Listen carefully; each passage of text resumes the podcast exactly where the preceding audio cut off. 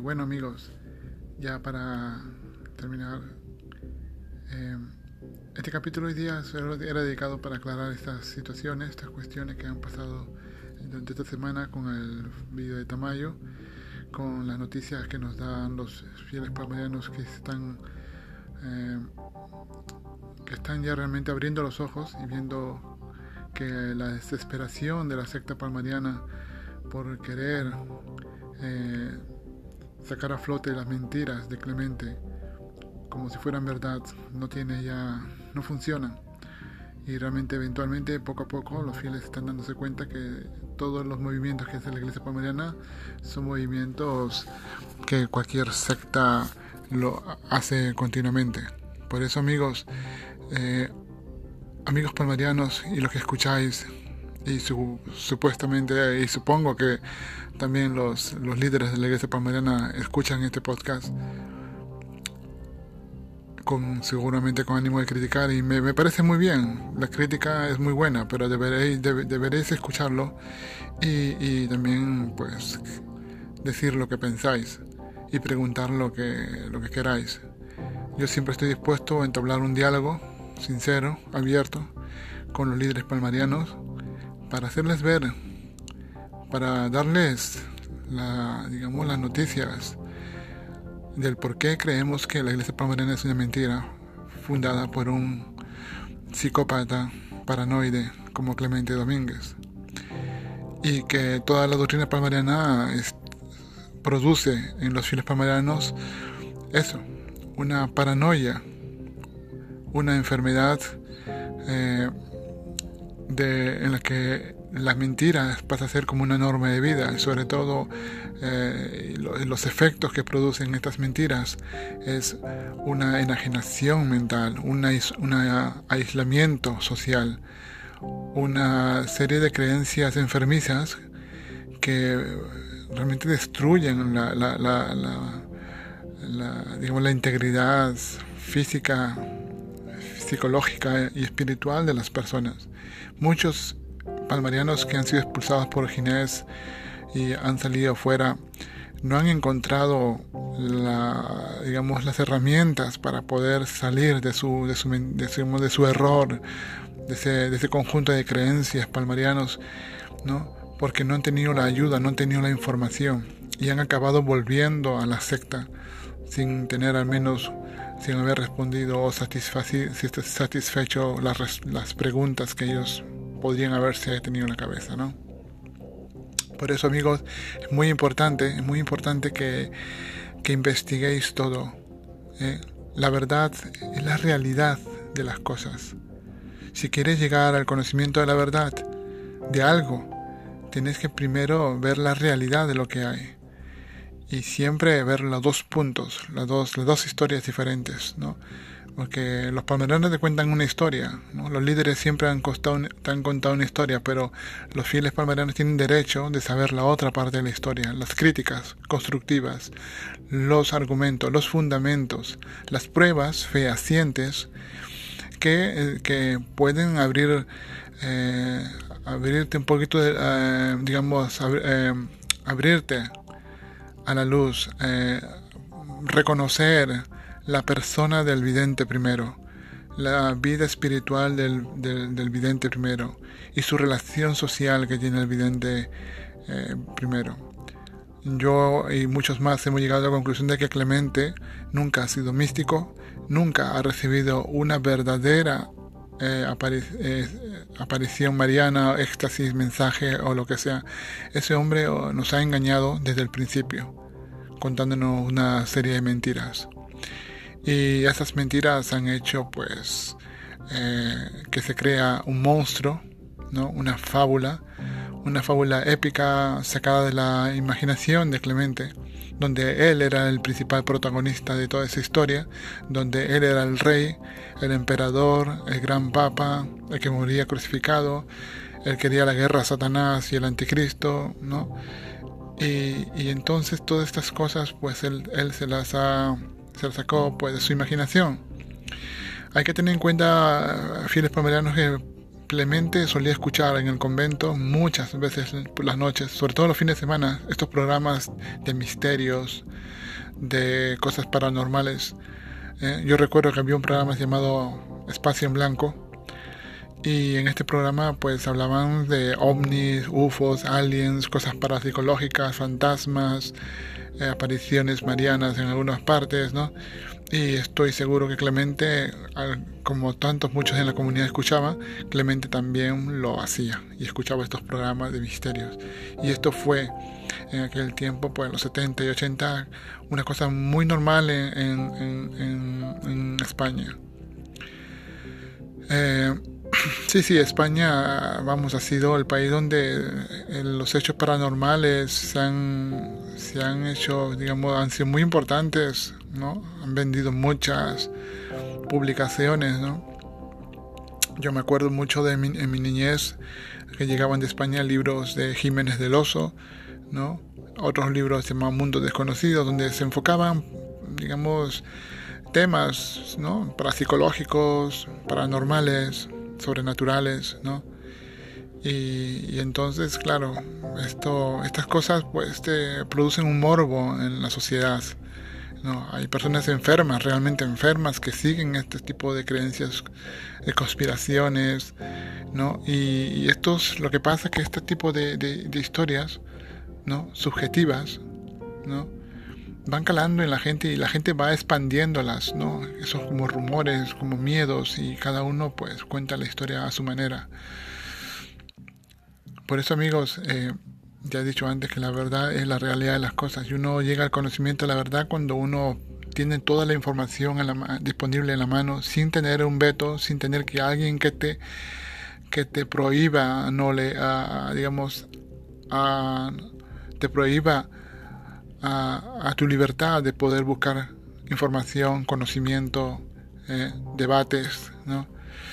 Y, hemos visto en los vídeos de Carles Tamayo cómo pues, la iglesia palmariana ha intentado mm, quitarle a, los, al nuevo adepto ¿no? la voluntad, ¿no? ha intentado desviar la, el, digamos, esas ganas que tienen los fieles de conocer algo, ¿no? de preguntar, de conocer, quieren saber cosas y los fieles han recibido solamente, pues, como Carles Tamayo, han recibido, no, tú no te preocupes de eso, tú lee esto, lee esto, que esto es la verdad, esto es la verdad, esto es la verdad.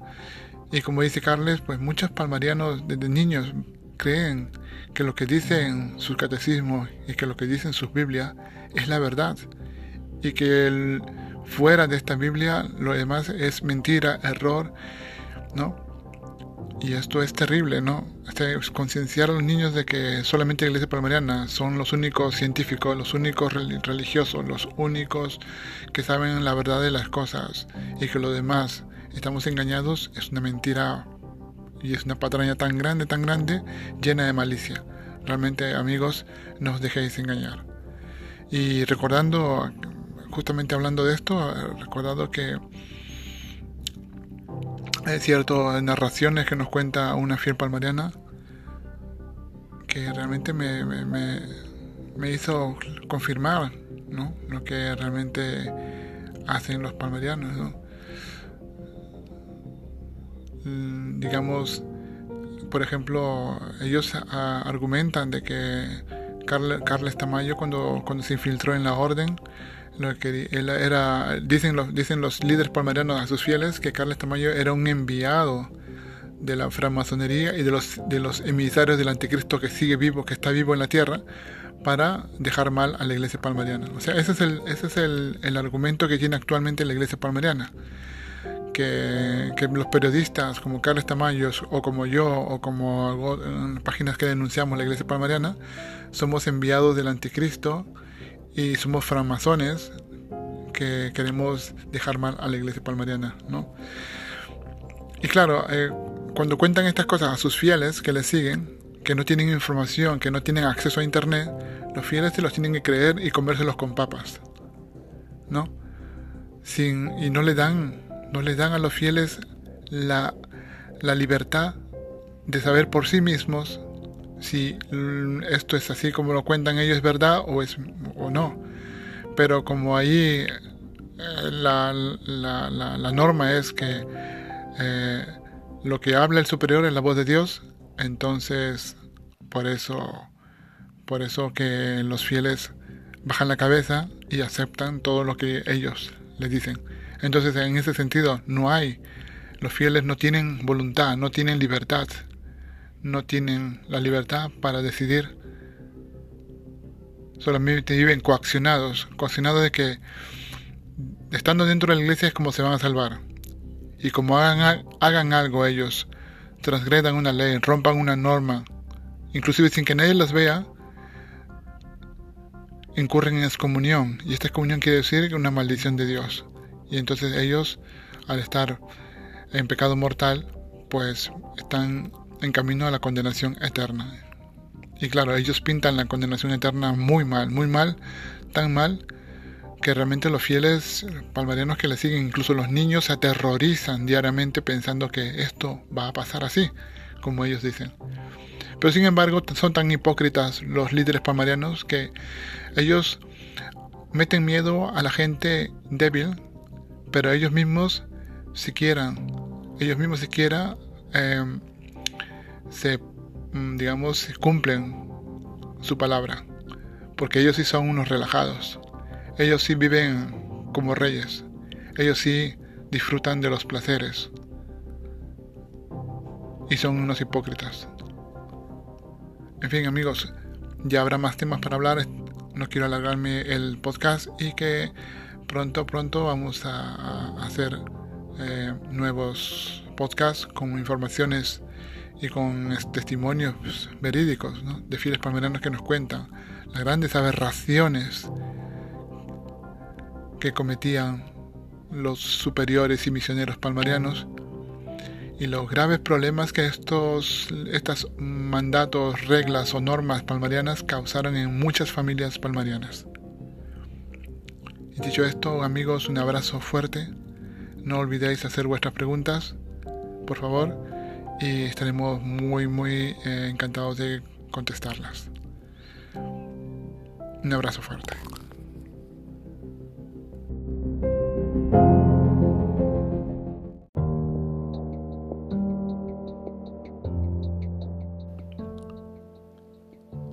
Hola, buenos días amigos. Soy Damaso María. Este es un nuevo episodio en el podcast Damaso María Testimonios Palmarianos. Quiero eh, primero eh, aclarar a la gente que escucha estos episodios del podcast que nuestro episodio, o sea, nuestro podcast no está dedicado a apoyar en ningún momento ni, de ninguna manera la doctrina y las enseñanzas de la Iglesia Palmariana. Somos ex miembros palmarianos que contamos nuestras experiencias aquí. Eh, y nada, dicho antes, eh, ya dicho esto, pasamos a, lo que vamos. Eh, segundo, quiero aclarar un malentendido y una, una equivocación que, tuvimos, que tuvimos. como todos pueden ver, el último vídeo de Carles Tamayo, dije ¿no? de que la iglesia palmariana había vendido una casa y sobre más o menos unos 2 millones. Bueno, más o menos fue mil millón setecientos mil euros, tengo entendido, un millón setecientos cincuenta mil euros fue vendida la casa en Clontarf. Y que eh, esta casa, pues, eh, y dije de que mm, por equivocación, porque no había confundido con otra casa en Alemania.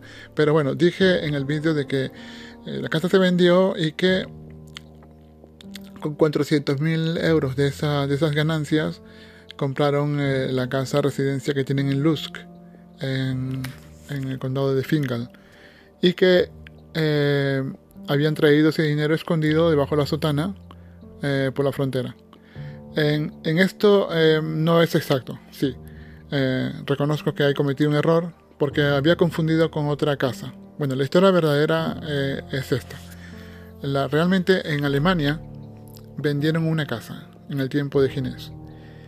Y de esta casa sacaron mucho dinero. Entonces, al vender esa casa, según cuenta un miembro expalmariano, eh, él conducía el coche del, con el misionero, el padre Valerio, y el padre Valerio traía escondido bajo la sotana aproximadamente 500 mil euros. Eso es lo que se le dijo a él. Ahora, pueden ser más, puede ser menos, pero según dice el chico, son 500 mil euros. O medio millón de euros escondidos debajo de la sotana, cruzando la frontera desde Alemania a España. El dinero iba a parar directamente a la caja fuerte de la iglesia palmariana. Todos sabemos que los países en Europa tienen leyes, que no se puede pasar una frontera con tanta cantidad de dinero. Yo creo que el límite de pasar una frontera son, me parece, eh, 2.000 o 3.000 euros en España. Entonces, pero pasar con 500.000 euros es, grave. Entonces, la, la, historia verdadera es que vendieron una casa en Alemania en tiempo de Ginés como papa y que ese dinero fue trasladado de Alemania a España, eh, escondido el dinero debajo de la sotana, eh, aproximadamente 500.000 euros. No, lo segundo, lo segundo es que la casa de Clontarf en Irlanda es una casa en una zona donde mayormente viven gente pudiente, artistas irlandeses, políticos, gente, empresarios, ¿no? viven en esa zona residencial exclusiva. ¿no? Entonces vendieron una casa por allí y eh, compraron la casa, la nueva casa capilla en Lusk. Mm, hay que decir que cuando compraron esta casa en Lusk, en el condado de Fingal, los palmerianos eh, levantaron una construcción sin el permiso de obra. O sea, ilegalmente levantaron una capilla, una iglesia, según un palmariano irlandés me cuenta, que querían hacer un mini palmar allí también. O sea, levantaron una capilla grande, una construcción nueva, ¿no? Y eh, ilegalmente sin pedir el planning permission. Eh, es decir, que he observado, tengo en mis manos los documentos eh, de las fotografías aéreas de esa nueva construcción que hicieron los palmerianos en Dublín. Y también el, mapa del ayuntamiento de, del County Council de, Dublín, del condado de Fingal, donde mm, están demarcados las últimas planning permission o los permisos de obra eh, de los últimos siete años. Y la casa de los palmerianos no tiene permiso de obra, por lo que ellos levantaron una obra ilegalmente. Dicho esto, el, ayuntamiento de Fingal pidió a los palmerianos el permiso de obra, cómo habían construido una cosa así, y por eso cerraron la capilla palmeriana en Irlanda. La cerraron porque, primero, la iglesia palmeriana en Irlanda no está reconocida como, como organización religiosa, por lo tanto pasa a ser una secta peligrosa. Segundo, eh, el, grupo palmariano en Irlanda estuvo haciendo por años, ¿no? Eh, celebrando misas en esta casa, ¿no? Que propiamente no es una casa capilla. los, los palmarianos tienen la costumbre de hacer capillas en cualquier casa, en cualquier habitación, en el salón de una casa, tienen la costumbre de hacer esto. Pero en Irlanda hay unas normas, ¿no? Unas normas donde una vivienda habitual, una vivienda que tiene que ser habitual no puede servir para congregar a tanta cantidad de gente.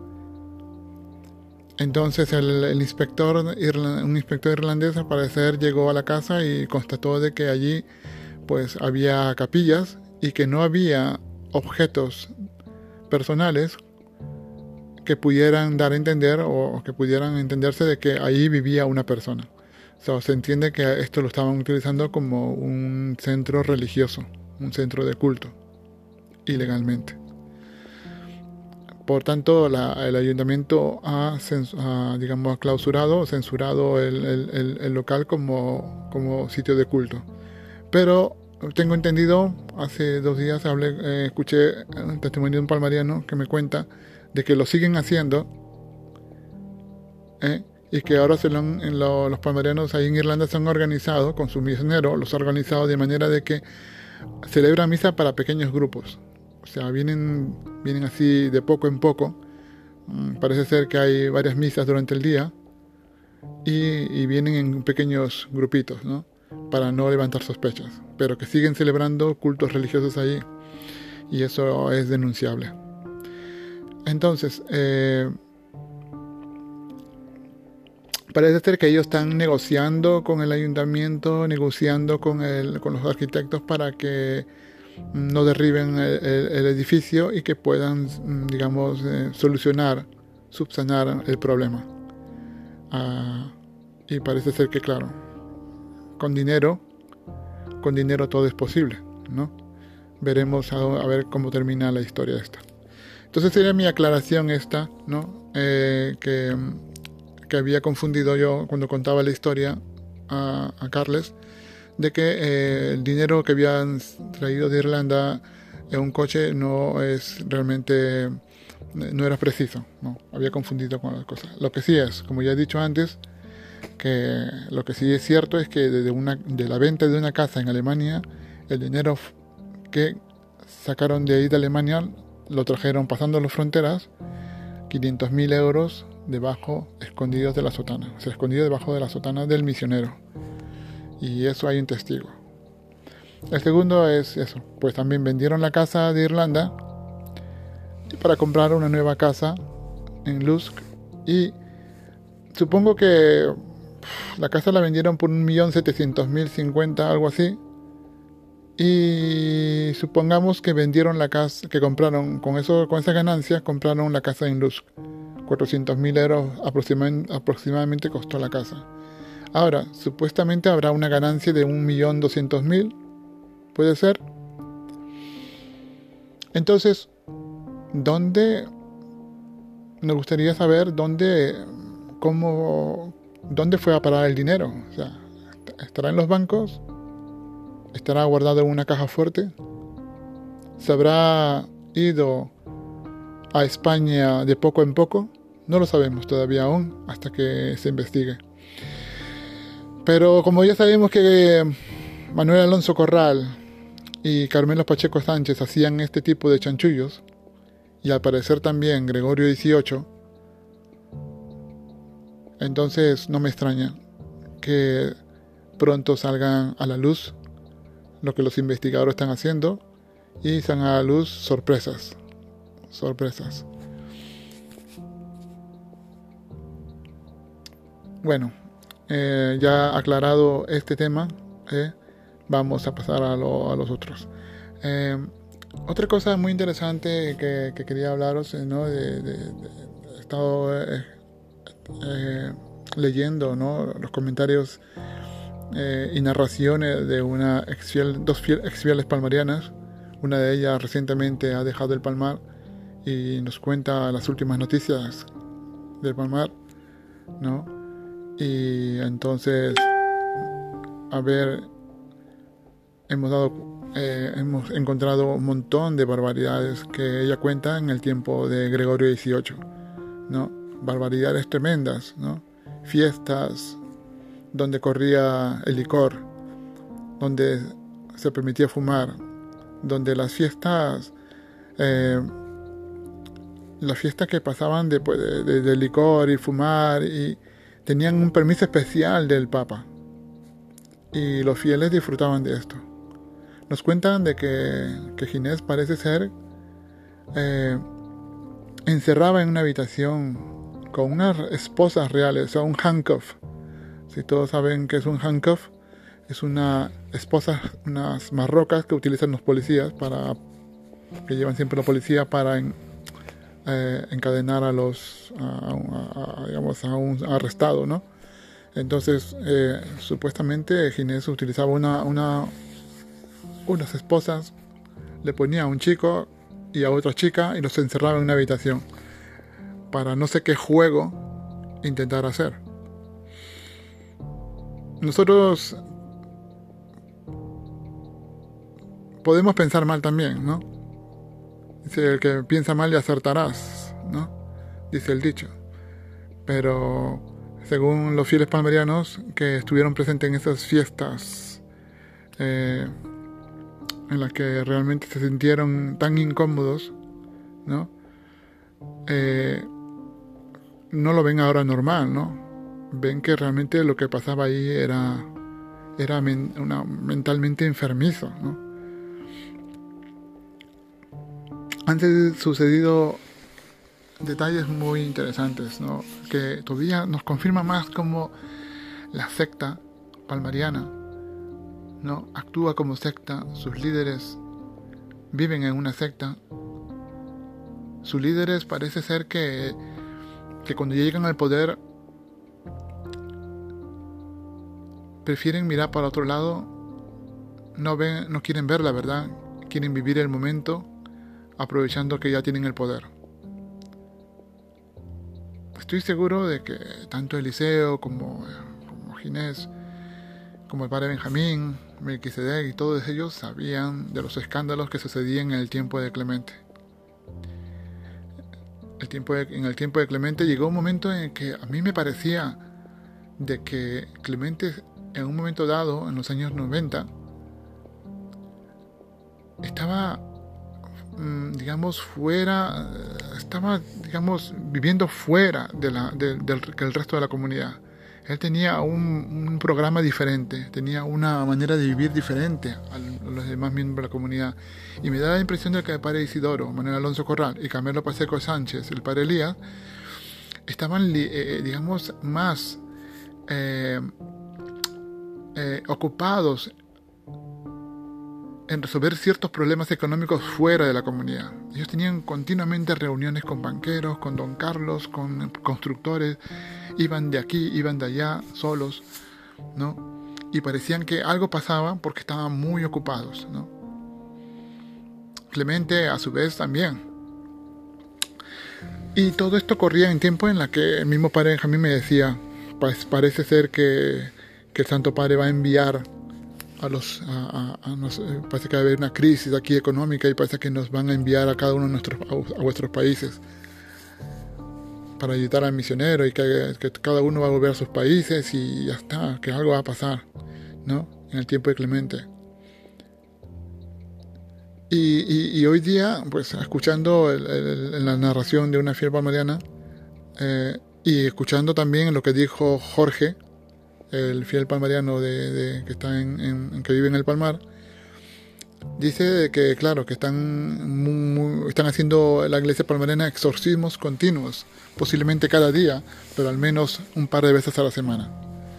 Y en estos exorcismos, al parecer en estos exorcismos, están, lo están haciendo porque se piensan ellos, o se han inventado, de que el demonio está atacando fuertemente a la iglesia palmariana y que la masonería está atacando la, iglesia palmariana, intentando ilegalizar la iglesia palmariana, intentando, eh, mm, digamos, eh, cerrar la iglesia palmariana, ¿no?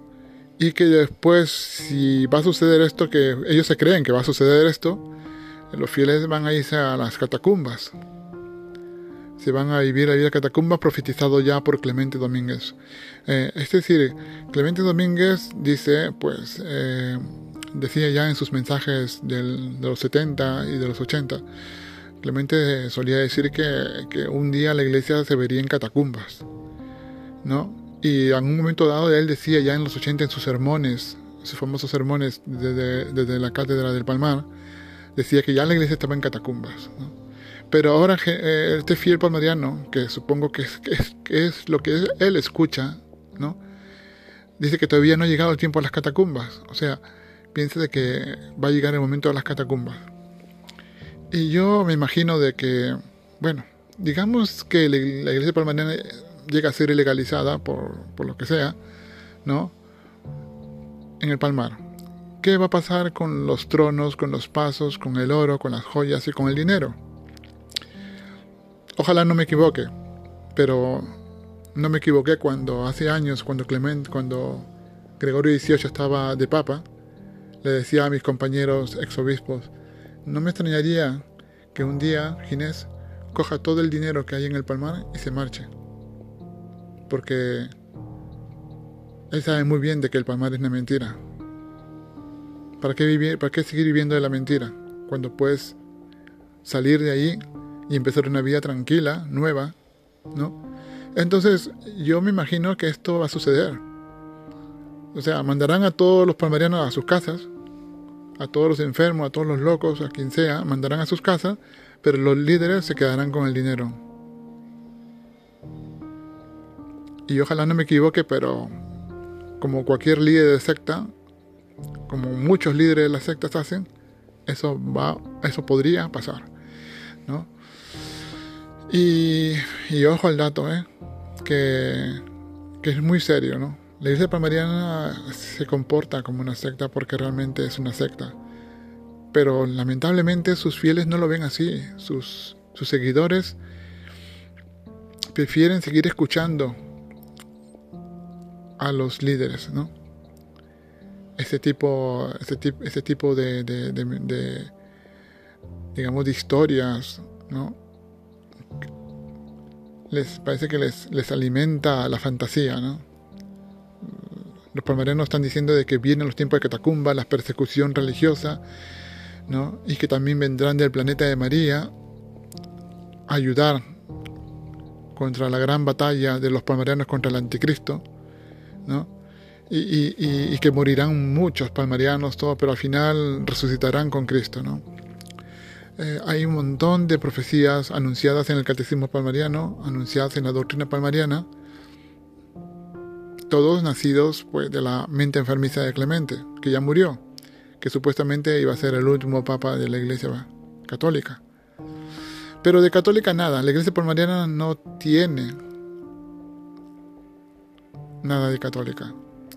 Ellos solamente de católica tienen el nombre, pero no practican la fe católica. El hecho de haber quemado las Biblias antiguas, los libros piadosos, y solamente permiten que sus propios libros palmarianos sean leídos, ya los hace y los convierte en una secta, ¿no?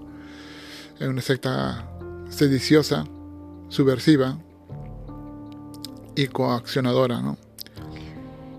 Ya atrayendo a los fieles más viejos en los años 60, 70, años 80, pudieron ya trabajar y mentalizar la historia, ¿no?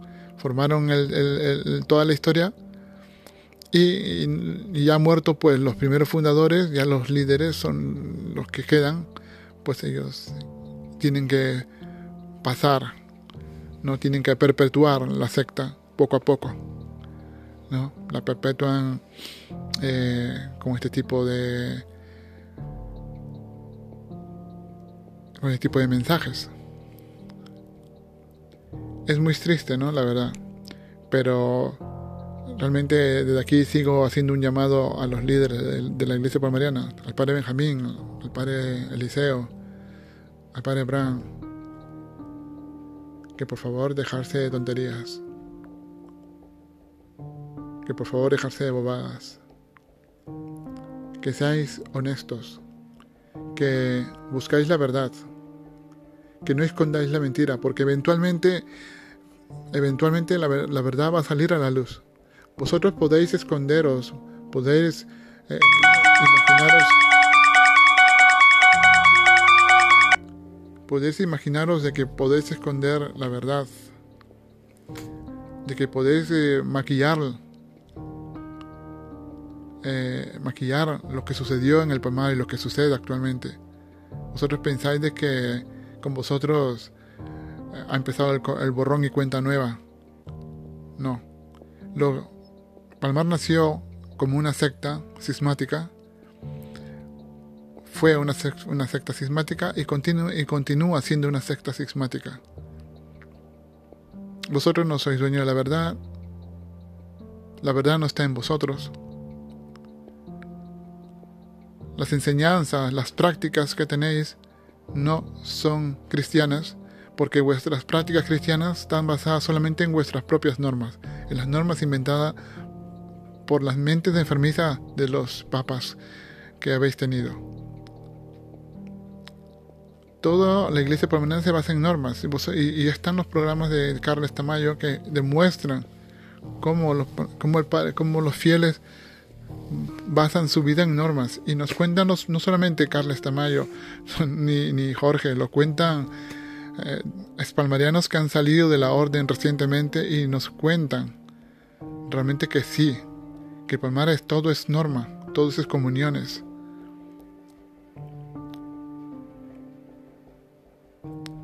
Que los misioneros tienen que mandar burofaxes. Tienen que mandar, digo, faxes, fax, para, para mandar faxes al Palmar diciendo que una persona está, eh, eh, eh, ha caído en excomunión. Faxes al Palmar, donde se humillan los nombres de las personas. Nos cuentan los fieles palmarianos que que continúan ese, ese, tipo, ese, tipo de, de normas impuestas por Ginés y por Manuel Alonso Corral y por, y por, y por Clemente. Normas abusivas, normas coercitivas, normas que anulan la voluntad de la persona, normas que anulan el derecho a la información que tienen todos los ciudadanos que viven en España. Y los que viven fuera de España también, porque vivimos en una sociedad democrática, demarcada por derechos humanos, derechos humanos que, no afectan en nada la vida espiritual de, las personas y de las enseñanzas que quieran eh, practicar. Pero no estamos de acuerdo con que la iglesia palmarena imponga a sus fieles ¿no? unos normas abusivas ¿no? escondidas, ¿no? que se mantienen en secreto. No estamos de acuerdo con esas prácticas eh, deliberadas. ¿no? Cada superior castiga o interpreta las normas a su gusto y castiga en consecuencia. Hemos escuchado de que algunos fieles palmarianos eh, les castigan de manera de que a veces están en comunión durante semanas e inclusive meses. Hay palmarianos que están castigados a veces durante les castigan con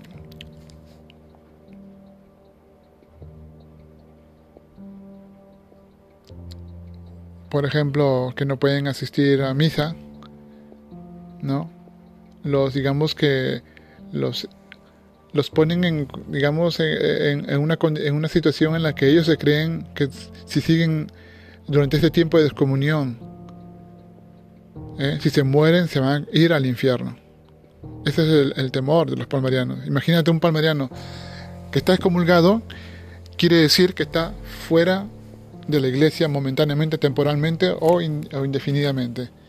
Y que al estar fuera de la iglesia indefinidamente, si a este palmariano le sucede un accidente, se muere, lo que sea, prácticamente se va al infierno, porque no estaba en estado de gracia y no estaba en comunión con la iglesia. Imaginaos este, esta, esta, esta típico de, esta, esta es una coacción.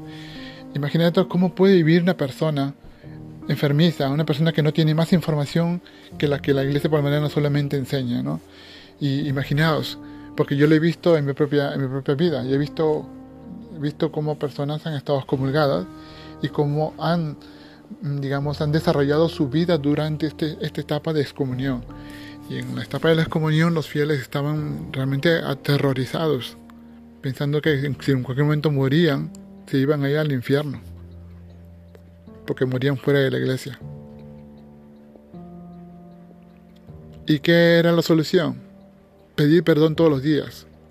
Tenían que llamar todos los días al, misionero para pedirle perdón para que levanten su excomunión. Y, durante estos días que pasaban, eh, los fieles no podían dormir. Estaban continuamente pensando que esa misma noche el demonio, el demonio les vendría a tirar de las patas, ¿no? a llevárselos. Así pensaban los palmarianos, amigos. Y como este ejemplo que os he dado, Así hay muchísimos. O sea, cada palmariano utilizan una, imaginación enfermiza para imaginarse cosas. Y los, los, digamos, los misioneros, sacerdotes palmarianos o, el, o el mismo líder de la iglesia palmariana permite, no aclara. por lo tanto, no es un buen pastor. es más que un lobo sádico que gusta de ver a otros sufrir, ¿no? Sufrir, sufrir, ¿no? Y que goza de, ver a la gente pues que venga y que le besen los pies. Y ese es el tratamiento, digamos, que utilizan, digamos, los tiranos, los, los líderes tiranos. No es un acto de amor besar los pies a un papa. Es un acto de, no es un acto de amor y de fidelidad. Es una humillación. Es un acto de arrogancia. ¿eh? No representa realmente a Cristo. Más bien Él tendría que venir a besar los pies al más pecador de los palmarianos, si quiere realmente querer enseñar humildad.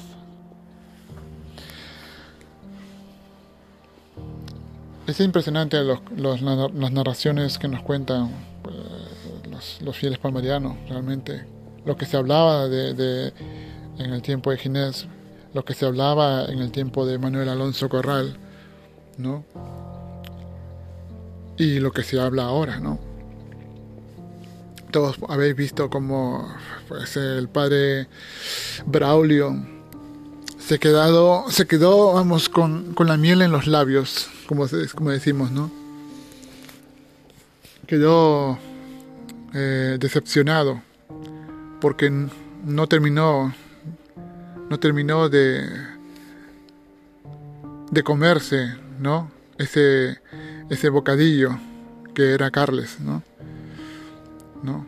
Pensó que ya tenía Carles en, en, en, el, en, el, bolsillo, pensó que ya lo tenía ya estaba, ya estaba finiquitando ya los últimos preparativos para enrollarlo dentro del palmar, ¿no? Para, no, no creo que para hacerlo fiel, sino para, para sugerirle que se meta de, cura, ¿no? Como, eh, como él decía, ¿no? Y Carles pues le dice claramente su, la, digamos, la percepción que la iglesia palmarina le dio durante esos días de convivencia, ¿no? que lo tenían totalmente controlado, que, que el, fiel palmerano Jorge estaba continuamente sobre él todos los días, no podía, no lo dejaba solo hasta que lo llevaba a casa, ¿no? Y el chico no podía desenvolverse normalmente, como cualquier persona que tiene sus necesidades de, estar solo, de ir a donde quiera ir, pues no, y se ve pues en los vídeos como Jorge informaba continuamente mm, dónde estaban, ¿no?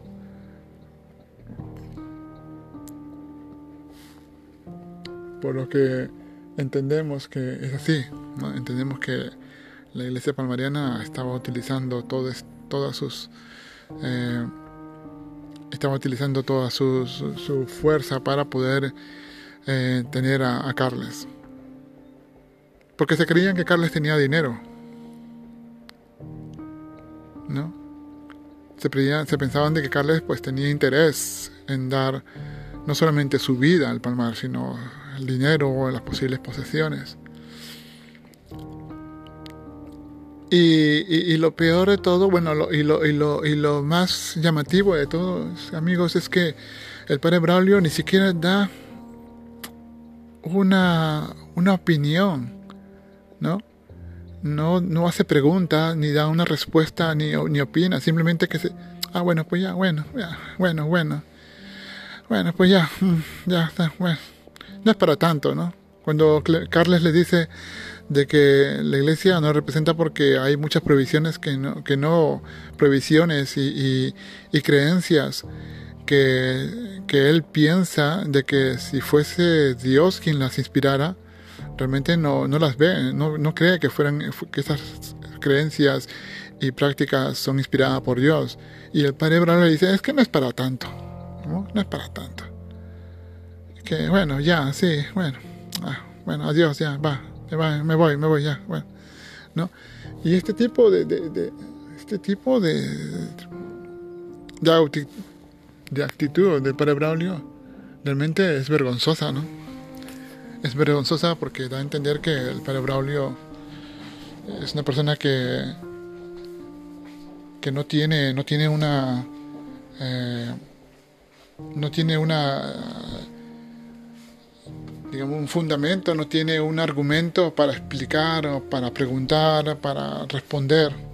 Simplemente que se decepcionó y esta decepción pues le causó a él mucha pena y dolor.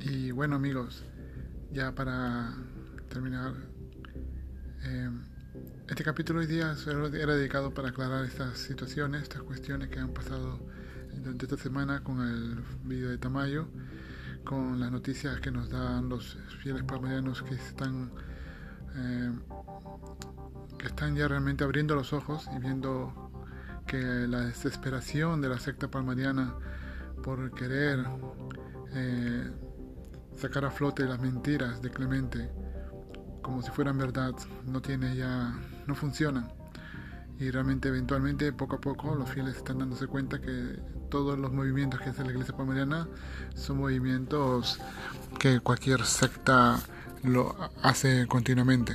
Por eso amigos eh, amigos palmarianos y los que escucháis y supuestamente y supongo que también los, los líderes de la iglesia palmariana escuchan este podcast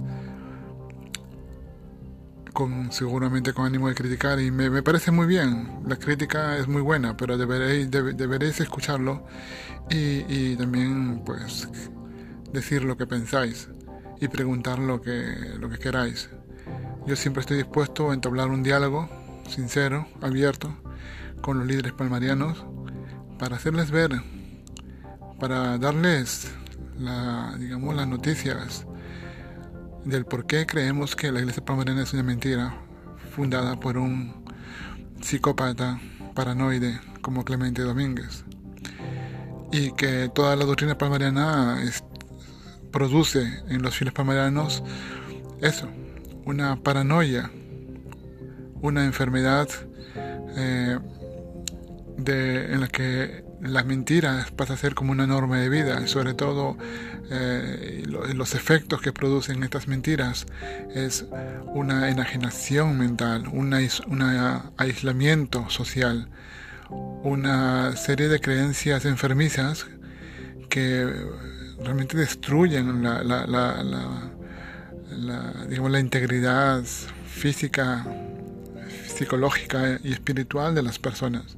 Muchos palmarianos que han sido expulsados por Ginés y han salido afuera no han encontrado la, digamos, las herramientas para poder salir de su, de su, de su, error, de ese, de ese, conjunto de creencias palmarianos, ¿no? porque no han tenido la ayuda, no han tenido la información y han acabado volviendo a la secta sin tener al menos, sin haber respondido o satisfecho las, las preguntas que ellos podrían haberse tenido en la cabeza, ¿no? Por eso, amigos, es muy importante, es muy importante que, que investiguéis todo. ¿eh? La verdad es la realidad de las cosas. Si quieres llegar al conocimiento de la verdad de algo, tienes que primero ver la realidad de lo que hay. Y siempre ver los dos puntos, las dos, las dos historias diferentes, ¿no? Porque los palmeranos te cuentan una historia, los líderes siempre han, han, contado una historia, pero los fieles palmeranos tienen derecho de saber la otra parte de la historia, las críticas constructivas, los argumentos, los fundamentos, las pruebas fehacientes que, eh, pueden abrir, eh, abrirte un poquito, de, eh, digamos, abrirte a la luz, reconocer, la persona del vidente primero, la vida espiritual del, del, vidente primero y su relación social que tiene el vidente eh, primero.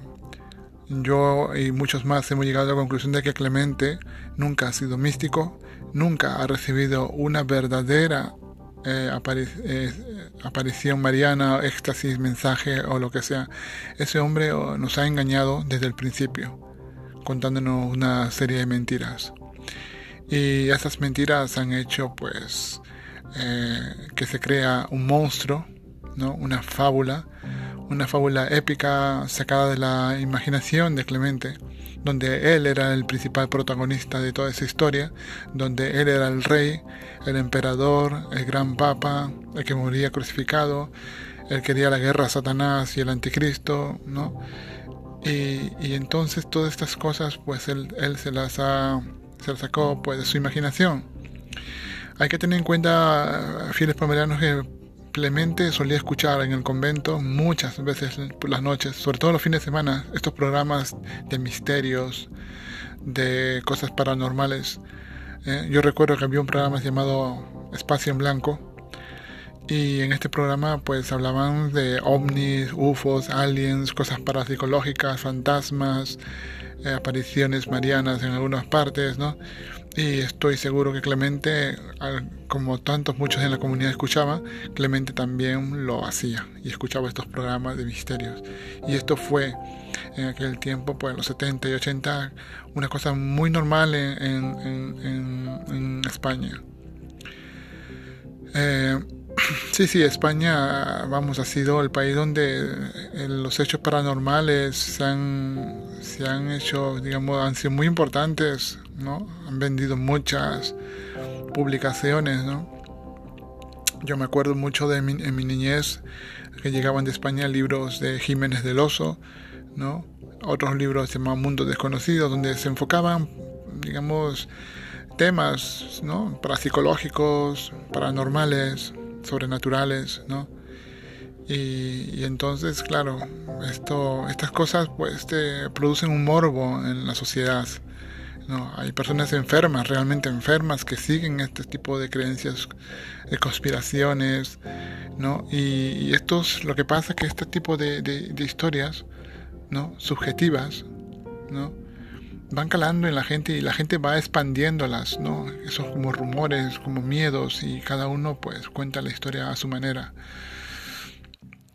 Por eso amigos, eh, ya he dicho antes que la verdad es la realidad de las cosas y uno llega al conocimiento de la verdad cuando uno tiene toda la información disponible en la mano sin tener un veto, sin tener que alguien que te que te prohíba, no le, digamos, te prohíba a, tu libertad de poder buscar información, conocimiento, eh, debates, ¿no?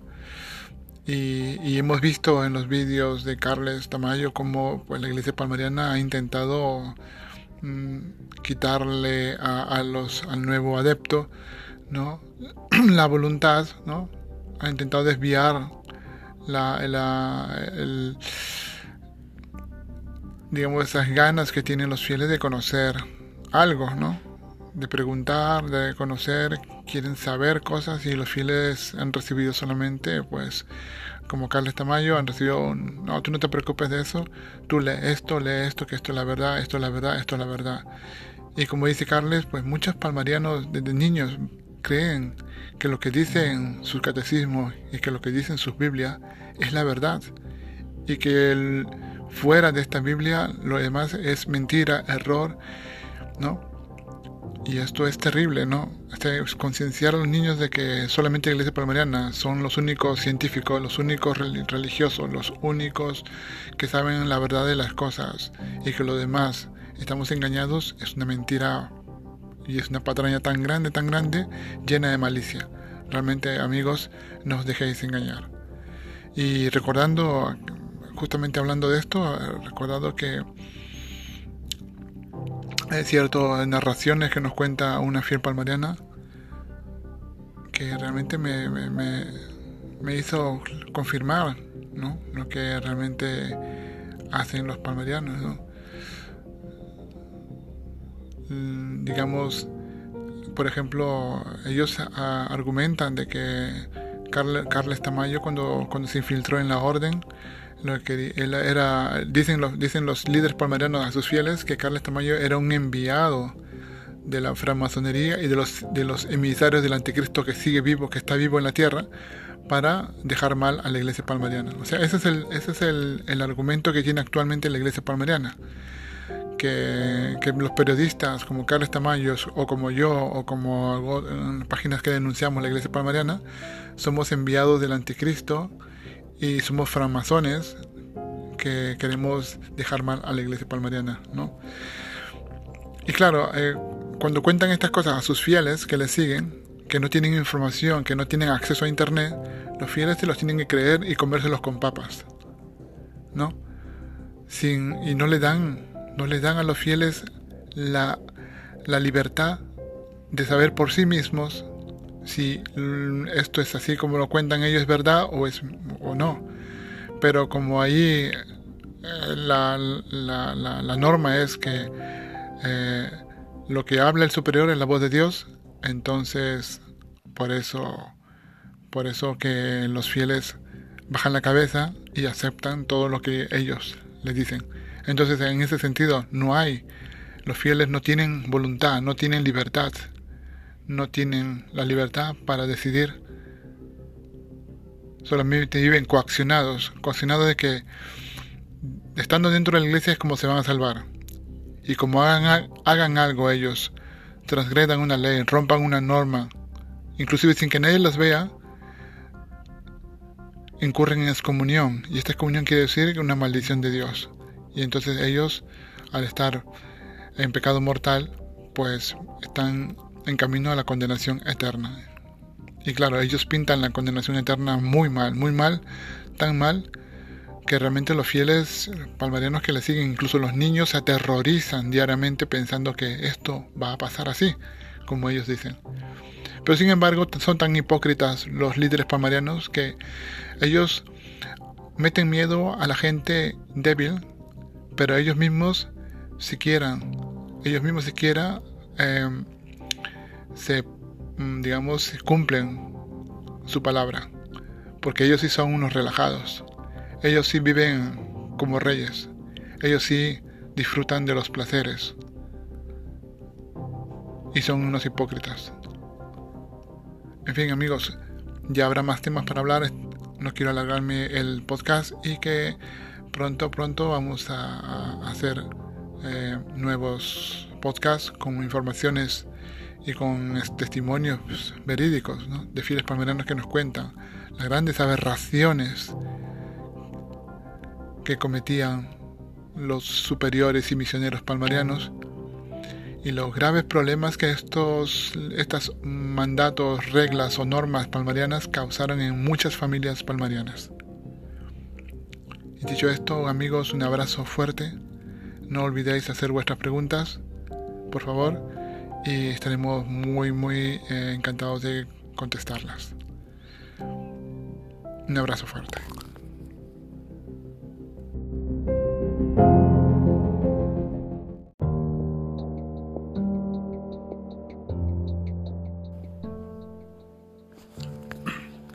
También amigos, para como también hablábamos en, en este podcast, quiero seguir adelante hablando sobre también las que hemos escuchado ayer en este en este programa de Tamayo, ¿no? Y también en las narraciones que algunos miembros fieles palmarianos nos han contado, ¿no? Eh, ¿Sabíais, amigos, de que cuando Ginés o Gregorio XVIII gobernaba la iglesia palmariana, él eh, compuso dos canciones que deberían ser cantadas en cada peregrinación de, las peregrinaciones oficiales de la iglesia palmariana, ¿no? son cuatro veces al año. Y, y las canciones son dos muy conocidas en el mundo fascista español. Lo cantan los neonazis, los cantan los radicales fascistas lo cantan los franquistas, esos eh, personajes ignorantes, brutos, que, que cuando, cuando el gobierno pues eh, tiene problemas y, y se les descubre en caso de corrupción, pues salen los fascistas con sus banderas a apoyarles, ¿no? Pero bueno, las dos canciones que Ginés suele cantar o que, su, que compuso para que debería ser cantado por las monjas, los obispos y los fieles, era muy conocida Cara al Sol y el himno de la Legión, novio de la muerte. Entonces eh, nos cuenta una fiel que cuando ella, cuando ella estuvo en el tiempo de Ginés, esta canción las cantaban, pero tampoco no tenían mucha información de dónde provenía pues, esta canción. Ella pensaba que, claro, que como siempre la iglesia palmariana tenía que ser una, una tenía que prepararse para los futuros acontecimientos que venían. El acontecimiento del, eh, del levantamiento religioso militar del caudillo del Tajo español, que debería partir desde el Palmar de Troya, de la iglesia palmariana, saldría a conquistar los territorios, los reinos y todos los países de Europa hasta clavar la cruz y su espada en el centro de Moscú. Esa es una de las creencias palmarianas muy fuertes, ¿no? Y entonces Ginés muy conocido porque parece ser que estuvo ligado a grupos franquistas. Eh, Ginés pues hace gala de su de su eh, nostalgia franquista y compone estas canciones, ¿no? Que deberías encantar en la iglesia palmariana. Y realmente ha sido es una vergüenza una vergüenza que como muchos miembros palmarianos no han tenido nunca el criterio ni han tenido el valor de enfrentarle, ¿no? No han tenido el valor de cuestionarle, ¿eh? solamente han sido ovejas ignorantes que han seguido pues la corriente y han aguantado y han obedecido a Gregorio XVIII. Desgraciadamente cuando, cuando Gregorio XVIII deja la orden, entonces eh, se monta una rebelión, bueno, se monta ahí una, un levantamiento del liceo y condenan pues el concilio palmariano que Ginés había convocado, en la que pues se parece que se han definido cosas, dogmas, quién sabe, mm, y entonces canciones y cosas, entonces eh, parece que Pedro III el actual líder de la iglesia palmariana, eh, elimina ese concilio y ¿no? maldice el, concilio esto y también a, Gregorio XVIII. Es, es, muy curioso, ¿no? Como un papa puede, como una persona que se hace llamar papa, ¿no? Después de haber aceptado, después de haber sido convocado un, un concilio, ¿no? Eh, en la que un papa pues define sus cosas, ¿no? Y luego el otro viene y dice que todo es mentira. O sea, como si el Espíritu Santo eh, estaba en el principio en ese concilio, define cosas, y luego el otro, pues el otro papa que viene le, lo, le quita el, digamos, la, la validez al Espíritu Santo. Y este juego ya lo hemos visto con Clemente, ¿no? Clemente también lo mismo, él rechaza el Concilio Vaticano II, eh, y, llevando a, pues, a los papas Juan Pablo II y Juan Pablo I, pues antipapas, invalida Clemente, pues, intenta, invalidar el Concilio Vaticano II y todas las posteriores enseñanzas pastorales de eh, los papas de Roma pues parece ser que Pedro II, Pedro III, el, el eh, este, Eliseo, hace lo mismo, ¿no? Hace lo mismo con Ginés, pues le condena ese concilio convocado por, por Gregorio XVII, por Gregorio XVIII, perdón, y luego eh, elimina de un plumazo eh, las enseñanzas que Ginés había dado. Claro, yo como no soy palmariano, como ya no sigo esto, para mí es un chiste, es un circo, ¿no? Siempre lo he dicho, ¿no? No puede salir nada bueno de la mentira y sabiendo pues que Clemente Domínguez fundó esta orden a base de mentiras, a base de, contarnos, engañarnos con cuentos falsos, con historias realmente vergonzosas, aberrantes, fantásticas, salidas de su mente enfermiza. Entonces por eso vemos y conocemos que, que Clemente pues ha engañado. Pero estos papas, como Pedro II, el padecidor, Gregorio XVIII y Pedro III siguen pues con la locura sabiendo ellos mismos que hay muchas dudas, sabiendo ellos mismos que existen pruebas, sabiendo ellos mismos y que fueron testigos de tantos escándalos, que para cualquier persona normal que no es palmerano y que no está sometido a esas normas abusivas, a esa coacción permanente a base de normas, reglas y amenazas, ¿eh?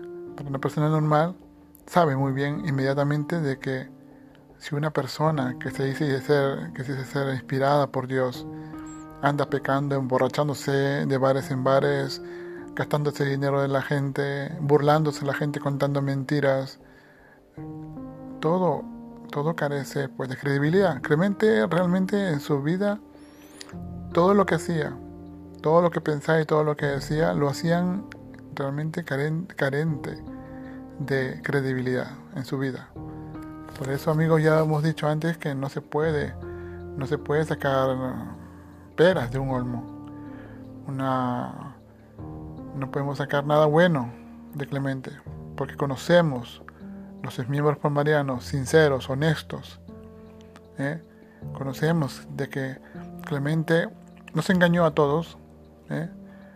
con mentiras, con falsas apariciones, y nos engañó con falsos estigmas y nos engañó pues creyéndose él un elegido, un Mesías, algo que nunca fue. Pues veamos cómo, vemos cómo pues Ginés compone unas canciones que deberían ser cantadas, el Carasol. Y, y, tengo que decir una cosa, que muchos de los palmarianos, muchos de los palmarianos de Irlanda, de Alemania, apenas conocen la historia de España. Cuando a un palmariano se le pregunta quién fue Hitler, posiblemente muchos de los jóvenes niños no sepan quién fue. Si se le pregunta a mayor quién fue Hitler, alguno a lo mejor tendrá una idea de que fue Hitler, ¿no?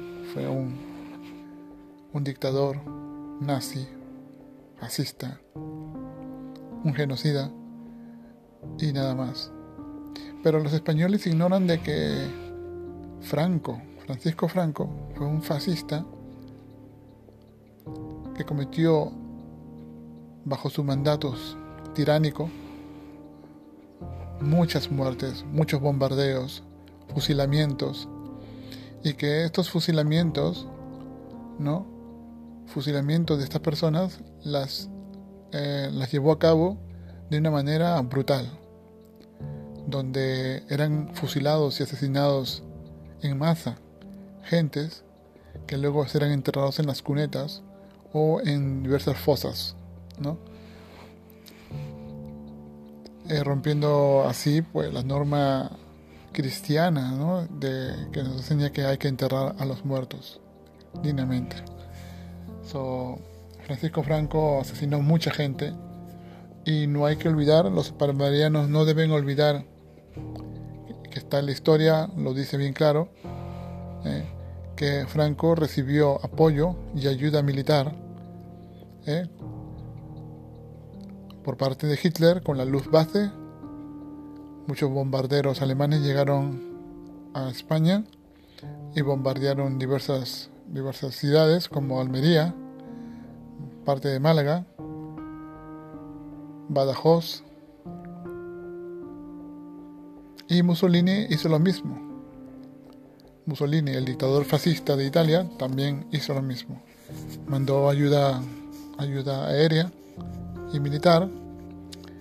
Y gracias a, pues, a esta ayuda de estos dos genocidas, pues Franco tuvo una, un gran, eh, tuvo una gran eh, ayuda para poder y una gran ventaja para poder eh, vencer a las fuerzas de resistencia del gobierno democrático español republicano.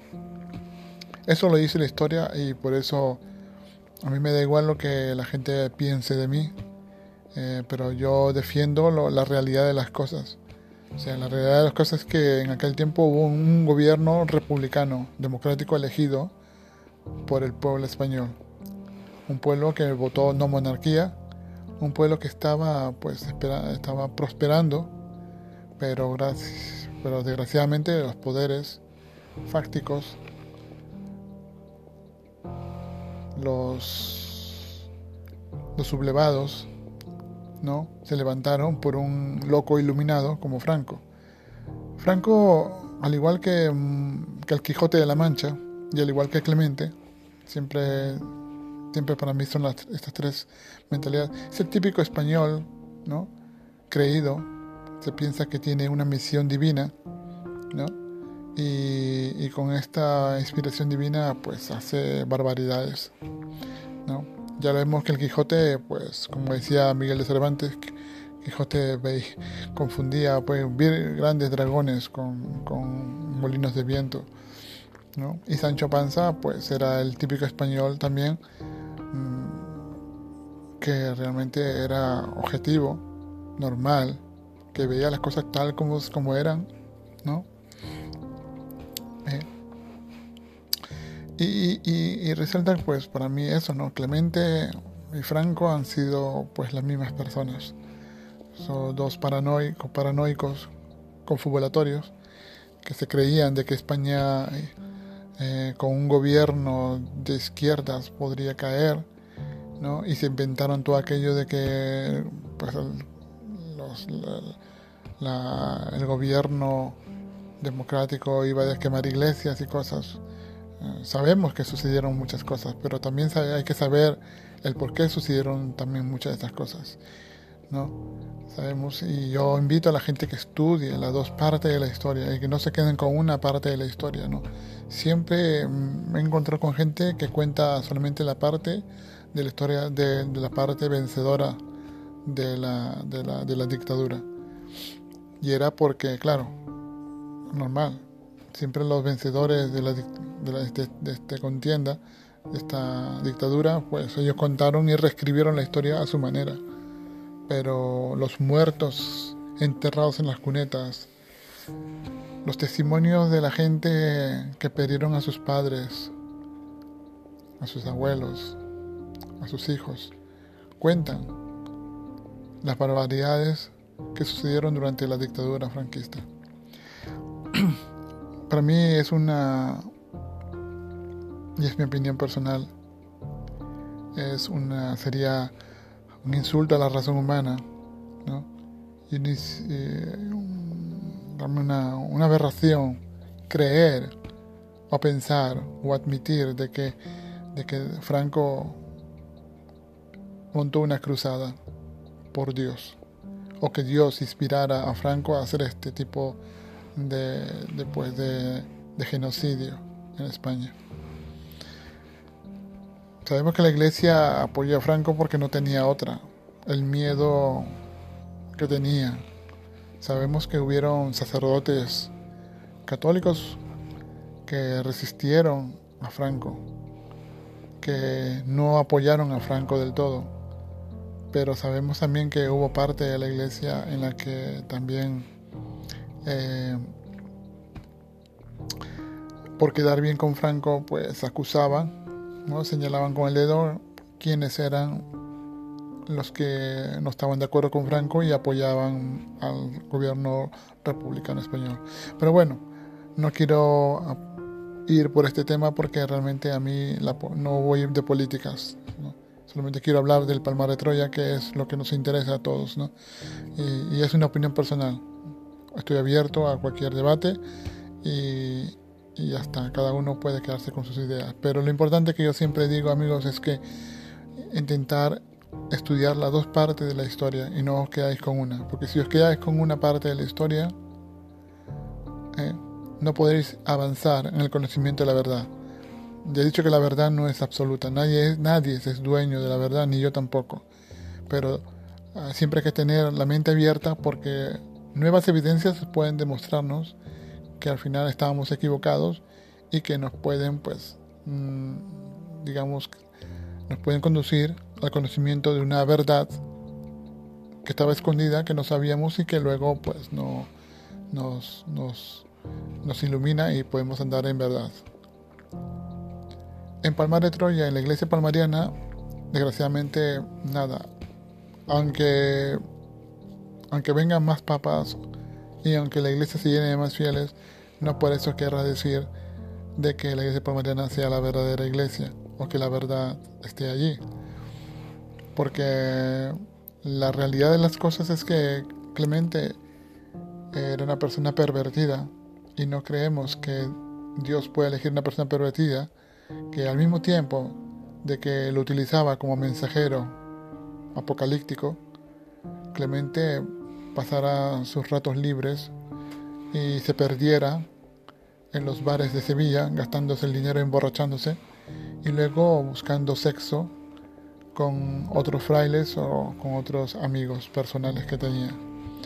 No creemos que Dios pueda inspirar y, y hacernos tener fe en un hombre que tenía unos vicios contrarios a las virtudes cristianas.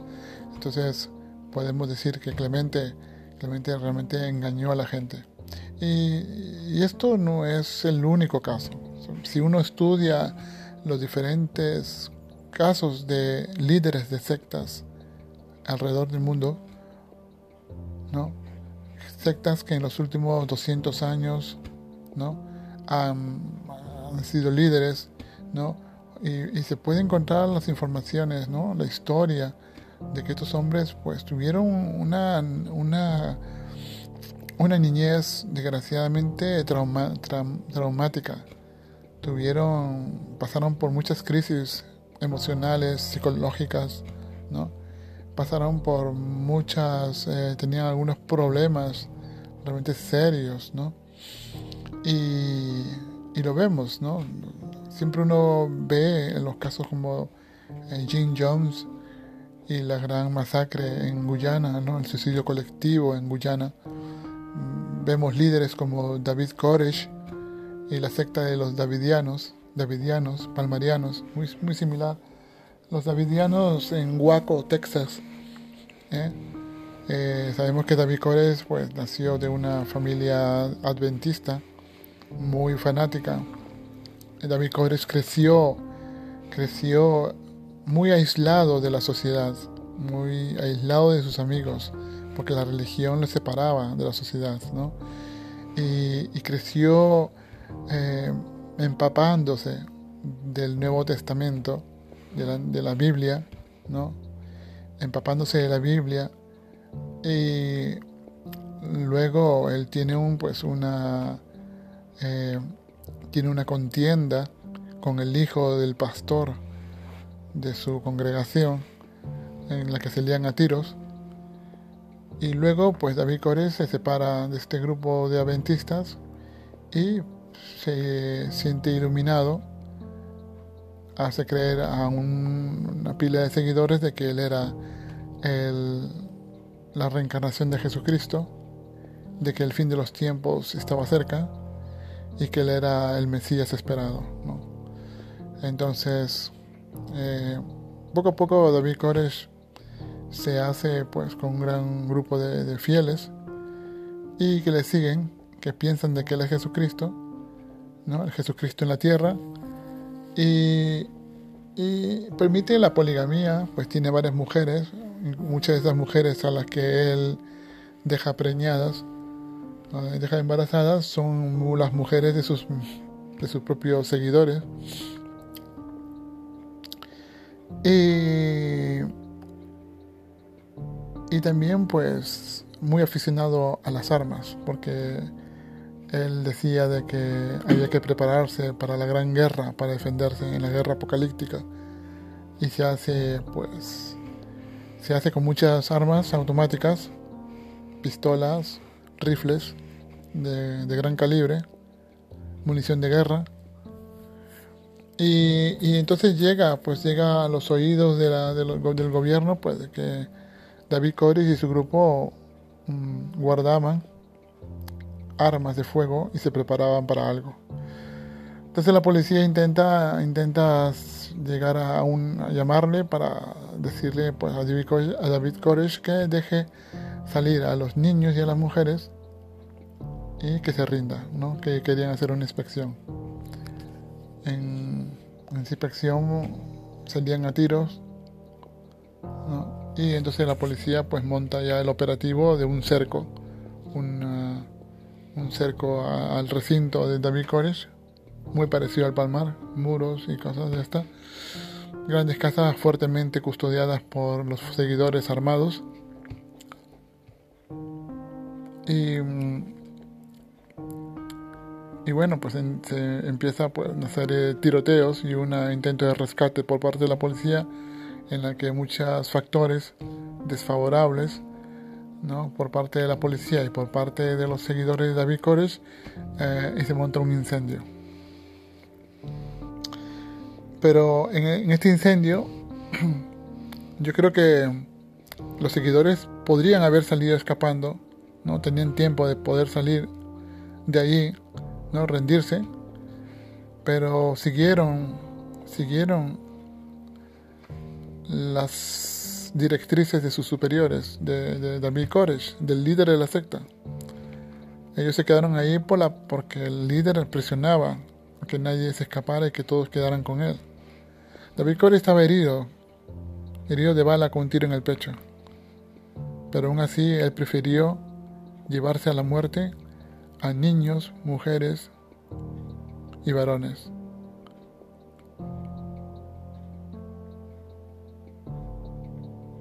Y es muy triste la historia. Esto sucedió en el año 93. Yo me acuerdo, yo ya estaba en el Palmar en el año 93 y escuché el programa por la radio, pero claro, yo en ese tiempo, eh, cuando leí, cuando escuché en la radio lo que había pasado en Waco, Texas, no podía decir de que, no sea, no podía yo asociarlo al Palmar porque yo creía en el Palmar en aquel tiempo, ¿no? Yo pensaba que lo que pasaba en las iglesias protestantes no católicas era producto pues de del demonio, pues era una causa y efecto, ¿no? Si ellos sirven al demonio, pues el demonio les paga bien, les paga con estas cosas, ¿no? Pero uno ya cuando uno deja la iglesia palmariana y obtiene información realmente de quién era el líder, de cómo vivía el líder, cómo, cuáles eran los hábitos del líder, y todas estas cosas, uno llega a la conclusión de que pues, el líder palmariano no, no podía darle la verdad, no podía, no, podía, no podía dar la verdad.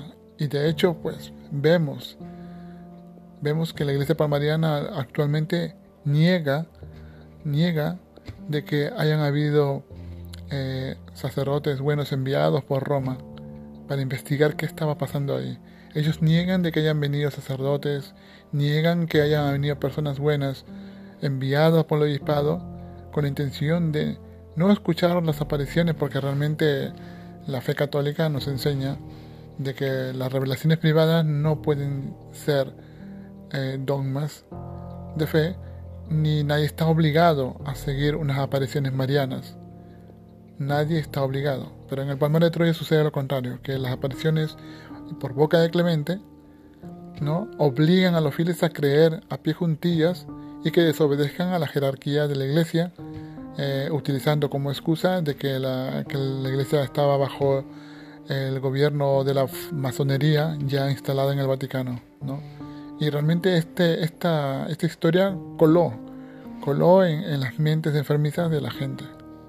Y entonces este tipo de rumores fueron creciendo como una bola de nieve y cada uno pues pintaba la historia de que la Roma, Roma era la apóstata, buscando, rebuscando de cualquier parte profecías, profecías no oficiales, profecías mm, perdidas o rebuscadas de cualquier personaje. Entonces, cualquier cosa que podía mm, atribuirse a la iglesia romana valía como excusa para echarle la culpa a la iglesia romana de que estaba podrida, ¿no? Y, esto sucedía continuamente. Y continúa aún hoy. ¿no? Ya vemos como el padre Braulio, cuando intenta captar a, a Pérez, ¿no? Le dice, eh, ese, el mundo está muy podrido, ¿no? El mundo está muy podrido. Vimos como dice eh, Jorge, el fiel palmariano de que es que Roma ha perdido la fe, está podrida y la sede, ya no, la sede de la Iglesia Católica ya no está en Roma sino en el Palmar. Pero no sabe estos fieles palmarianos, ni siquiera el obispo Braulio, ni siquiera él, sabe muy bien explicar, pero ¿cómo sabes tú? O sea, saben explicar cuáles son tus argumentos teológicos para, para poder, digamos, sostener este tipo de teorías. ¿no? Lo único que saben ellos es que la Virgen se lo dijo a Clemente. Pero ellos no saben decir, ¿cómo sabes tú que, Clemente, que, la Virgen se lo dijo a Clemente?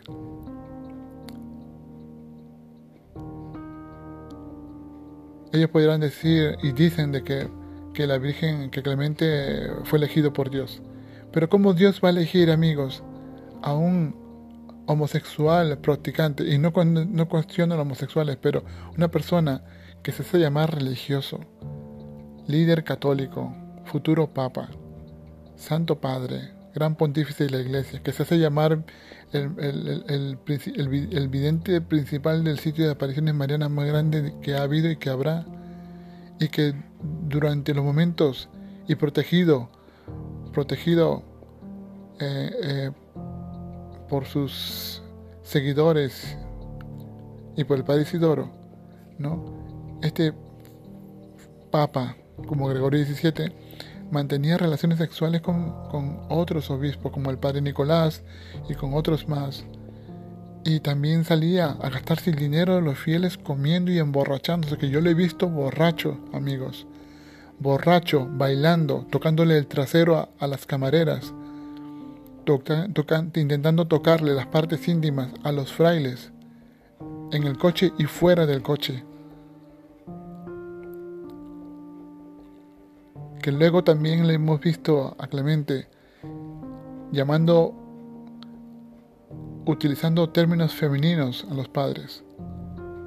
Hemos visto a Clemente levantar el, brazo con el saludo fascista, nazi,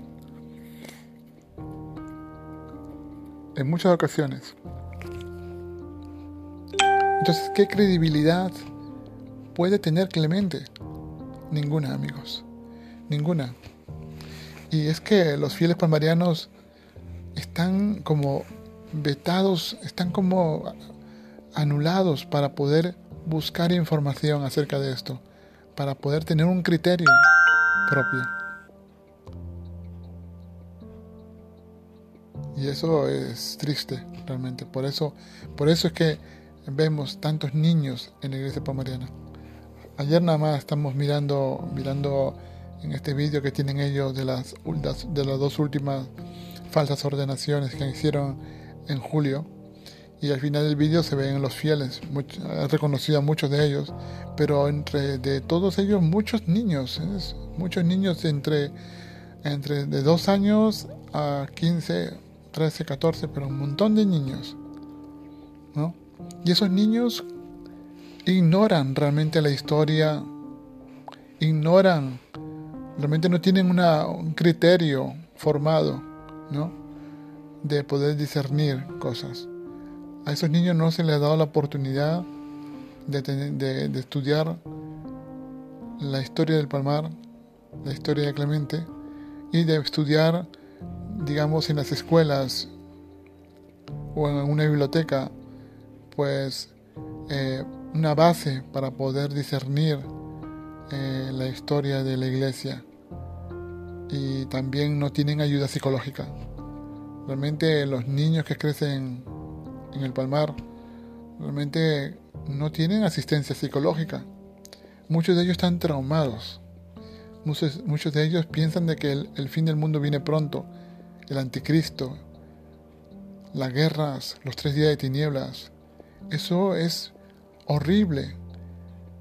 Como una persona como estas que se hacen llamar príncipes de la iglesia pueden estar contando historias a unos niños que han nacido para poder disfrutar de la vida, para formarse un criterio, para ser personas que sigan cuidando de este mundo, personas que han nacido para ser alguien, personas que han nacido para poder estar con su familia.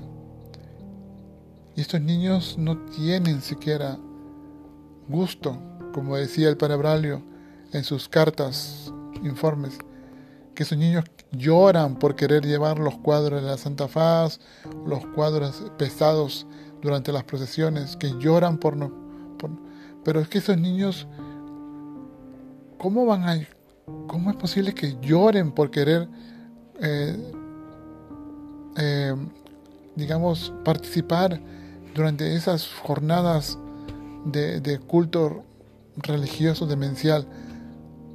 Cuando esos niños deberían estar jugando, cuando esos niños deberían estar aprendiendo, cuando esos niños deberían tener vida social, familiares, gente que realmente les quiera, gente que les proteja y que no le estén gobernando, formando la vida a base de normas, normas humanas, normas brutales, normas abusivas, creadas de las mentes enfermizas de Clemente Domínguez y Gómez, de Manuel Alonso Gorral y de Ginés Jesús Hernández.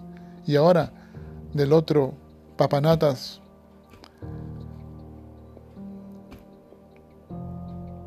como es Pedro III. De este cobarde que se esconde, cobarde que se lava las manos, de este cobarde que no tiene siquiera la aptitud, la aptitud de una persona normal para, para poder comunicar, entrar en, entrar en debate, dar la cara a las cámaras, dar de cara a, a, a las preguntas de la gente. ¿Qué clase de persona puede esconderse detrás, aludiendo de que no quiere comunicar con la prensa porque piensa que la prensa está gobernada por el marxismo, por el comunismo, por la masonería, y que la prensa es el lacayo o el ayudante del anticristo que está por ahí vivo. Realmente una persona que cuente esta historia, encerrado en cuatro paredes, en un desierto, sin tener vida social, realmente merece nula credibilidad y realmente me parece que necesita ayuda psicológica urgente. Realmente. No en vano ya me acuerdo lo que decía Clemente Domínguez cuando, cuando yo estaba en el Palmar y Clemente decía, nos contó una vez de que alguien había dicho de que el padre de Pedro III, el padre de Pedro III era un hombre mayor que dicen que tuvo experimentó los tres días de tinieblas escondido en una cabaña en Suiza. Y que la madre y esto lo decía Clemente, yo lo escuché. Y Clemente decía que la madre también era media, era media una cabra loca, porque se hacía, eh, parecía una beata. Y esto me acuerdo muy bien escuchando la voz de Clemente. Alguien comentó esto de que el papá de Pedro III, Eliseo, era, había tenido tres la hijo. Esa es una cabra loca, le decía Clemente. Entonces, amigos, una persona como, como Eliseo, que no ha tenido formación, que vivía en el campo, que no ha tenido vida social, entró muy joven al palmar, que no ha tenido preparación, un hombre que no ha tenido, que no ha tenido vida social, que cuando yo estaba en el palmar, su vida era rutinaria, nunca se metía a decir nada por miedo, pasaba, intentaba pasar desapercibido, siempre encerrado en su celda. Y cuando fue misionero de Perú, en Paraguay, siempre andaba escondido de los fieles porque no le gustaban los fieles, ¿no? Él en su página web, en su autobiografía, da a entender que fue un misionero muy entregado a la hora del palmar y sus fieles, los, que, los fieles que le siguieron lo desmienten. Y tengo que decirlo amigos aquí, pero eh, Eliseo tiene que tomar las críticas constructivamente. Y la verdad de todo es que él ha mentido muchas veces y ha mentido diciendo de que ha sido un misionero ejemplar. Cuando él se escondía de los fieles, cuando le molestaba que los fieles pobres le buscarán, le buscarán para hablar con él, para sus misas, para sus confesiones. Eliseo detestaba ir a los pueblos alejados del Perú buscando a buscar a los fieles. Se compró un jeep porque detestaba ir en bus, porque le incomodaba ir en taxi o en bus.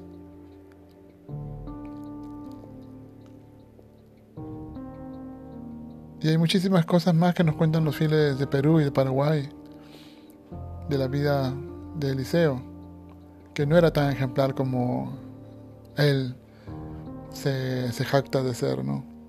Realmente, ya los fieles dicen, ha sido un papanatas, ha sido un bueno para nada, realmente solamente buscaba su, su confort y desgraciadamente no ha sido un buen pastor. Pero bueno, no se puede sacar nada bueno de lo, de lo malo. Así que las cosas son así, la, la realidad de las cosas. Eh, y bueno, es interesante, ¿no? Los, las cosas de, que se ven en el Palmar. Imaginaos, ¿no? Las mentes enfermizas que han liderado la iglesia, que han hecho sufrir. Eh, en el próximo capítulo del, del, documental de Carles van a hablar personas víctimas del Palmar, personas que han sufrido muchísimo bajo el mandante del Palmar, bajo el mandato de estos superiores malos palmarianos.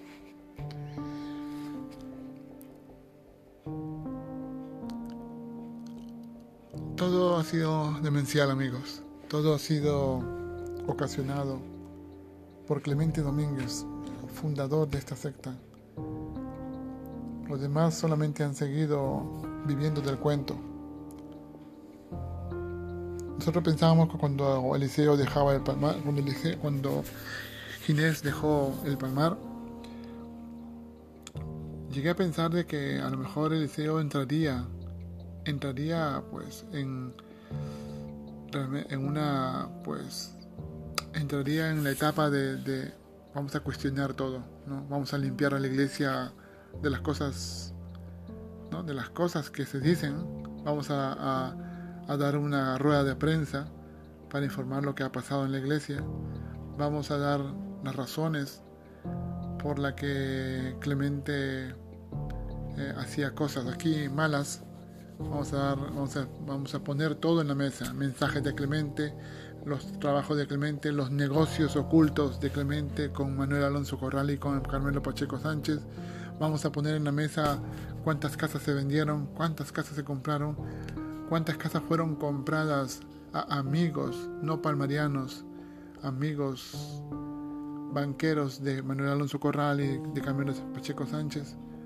Vamos a declarar cómo se trae el dinero de Alemania, de, Suiza, de Austria, cómo se trae el dinero de Irlanda, de Inglaterra.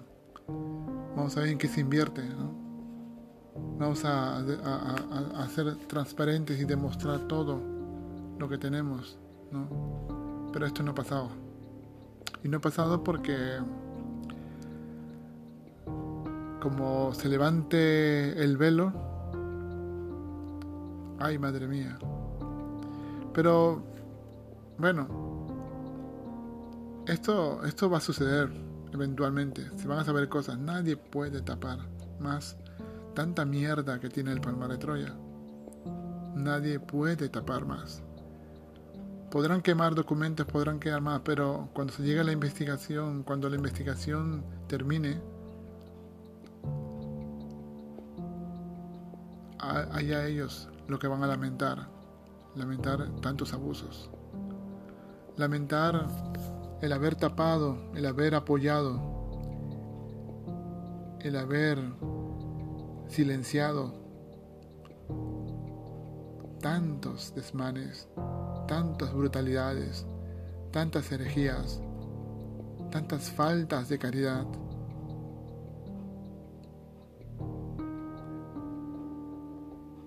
Así que amigos, pues nada, vamos a seguir en el próximo capítulo hablando más sobre el tema eh, y vamos a hablar más también. vamos a, responder a las preguntas que nos están llegando. Espero que todos eh, sepan de que tenemos una página web para los palmarianos que nos escuchan. Tenemos una página en, Facebook, es Palmarian Group Support. Ah, y también tenemos otro grupo, Iglesia eh, Palmarian Shores, Iglesia Palmariana en Facebook. También tenemos otro Facebook, es Damaso María Testimonios Palmarianos. Y un podcast, que es este, Damaso María Testimonios Palmarianos, en Anchor.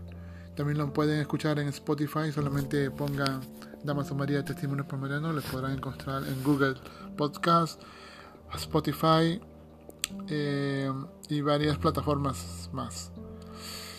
Pues nada amigos, un abrazo fuerte y pronto estamos preparando otros proyectos muy grandes. Tener un canal de YouTube donde podamos tener entrevistas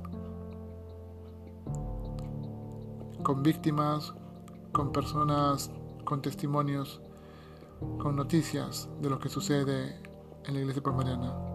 Y nuestro fin principal no es hacer daño a nadie, sino en poner exponer, desenmascarar lo que es la iglesia palmariana. Declarar, declaramos de que es una mentira, ¿no? Podemos eh, probar de que la iglesia palmariana es una mentira creada por un enfermo mental llamado Clemente Domínguez y Gómez y que no es católica, es una secta y esta secta realmente pues su único fin era el dinero y los placeres. Bueno, hasta la próxima amigos, un abrazo fuerte a todos. Gracias.